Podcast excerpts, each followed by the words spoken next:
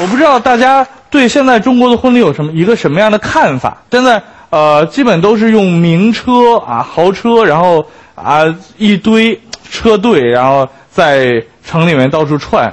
我在北京的时候遇到过这样一个情况，就是十二辆加长的迈巴赫。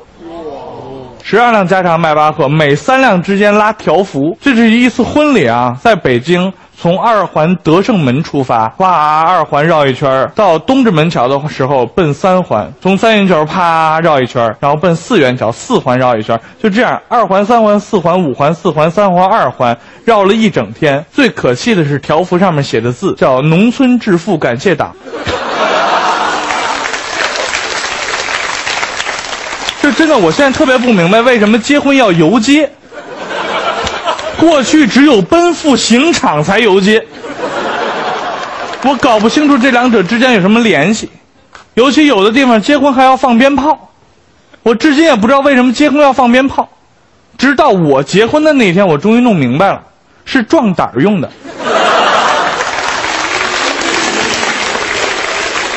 其实我们知道，现在结婚已经越来越铺张，越来越浪费了。我们的婚房啊，首先要买个房子，这基本就是大多数人生生命中不能承受之轻。然后酒席还要高档的。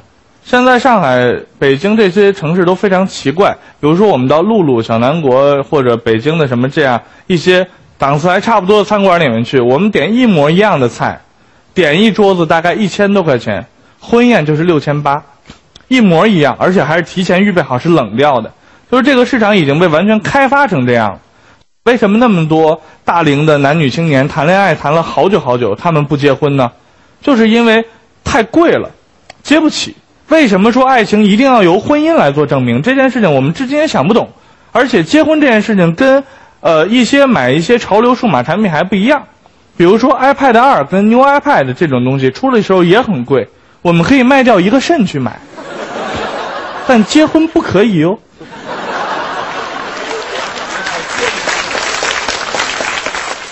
试想一下，你卖掉一个肾，然后去摆酒席、买房子、办婚宴，你那个肾够吗？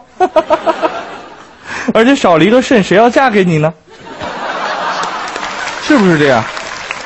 其实我们现在八零后想结婚的话，也有比较简单的，比如说我们住父母家里，或者出去租一个小房子住。然后结婚呢，不那么铺张，简简单单，就是四五桌亲朋好友，找一个像样的司仪，然后在上面宣誓、换戒指、一亲嘴儿，这个婚就算结完了。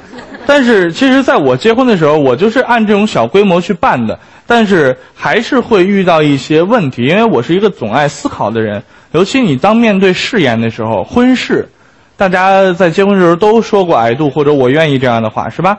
那这句话你说出来之前，你真的考虑清楚了吗？真的想清楚了吗？我遇到那个司仪就特别好，他会把你婚后遇到这些问题给你讲得很清楚，再问你是否愿意。但是我结婚的时候场景是这样的：我站在这儿，我老婆站在这儿，司仪站在我们对面，司仪对我说：“王自健先生，请问身旁的这位女子即将成为你的妻子，今后无论贫穷。”疾病、闹肚子、感冒，不想上班，不想刷碗，不想收拾屋子啊，不想给你生孩子，不愿意陪你一块看球，你都愿意一直包容他，爱他一生一世吗？哎呦，我真的要想一下。然后，大概五秒钟想好了，我跟他说，我愿意。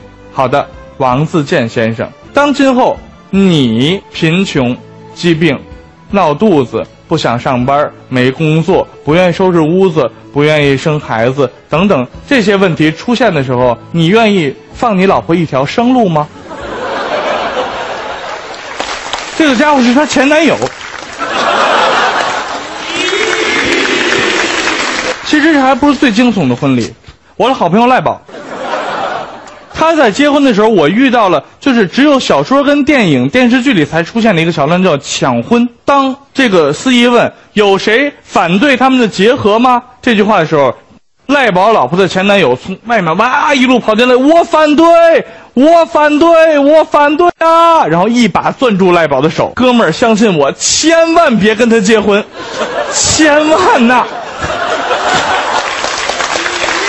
有的时候事情也是善意的，但是无论如何，我们结了婚之后又会遇到一个问题，叫做相处。相爱总是简单，但是相处太难了。两个人在一起，总会磕磕碰碰，尤其刚结婚的时候，女生总会问一个特别特别弱智的问题，叫做“你爱我吗？”